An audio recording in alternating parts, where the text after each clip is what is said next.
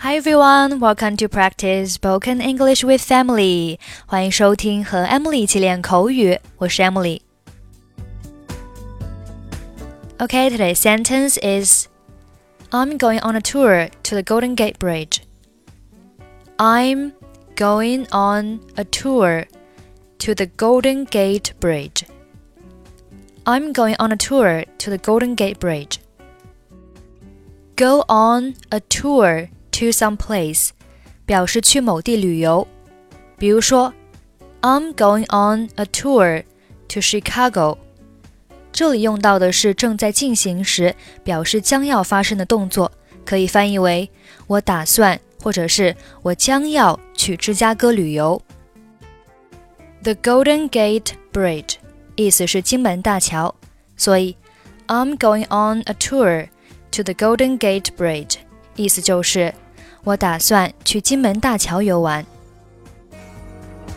我听说你下周要去旅行，简。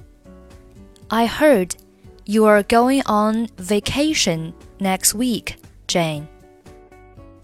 是的，是那样的。Yes, that's right. 你打算去哪里玩？Where are you going? 我打算去旧金山游玩。 I'm going to visit San Francisco. 你是跟旅游团去吗？Are you going with the tour group? 是的，我打算跟一个旅游团去金门大桥。Yes, and I'm going on a tour to the Golden Gate Bridge. 那是一座很有名的桥。That is a very famous bridge. 是的，我真的很期待看到它。Right, I'm really looking forward to seeing it. I heard you are going on vacation next week, Jane. Yes, that's right. Where are you going? I'm going to visit San Francisco. Are you going with the tour group? Yes, and I'm going on a tour to the Golden Gate Bridge. That is a very famous bridge.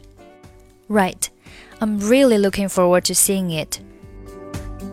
Okay, that's it for today. Thank you for listening. I'm Emily. I'll see you next week.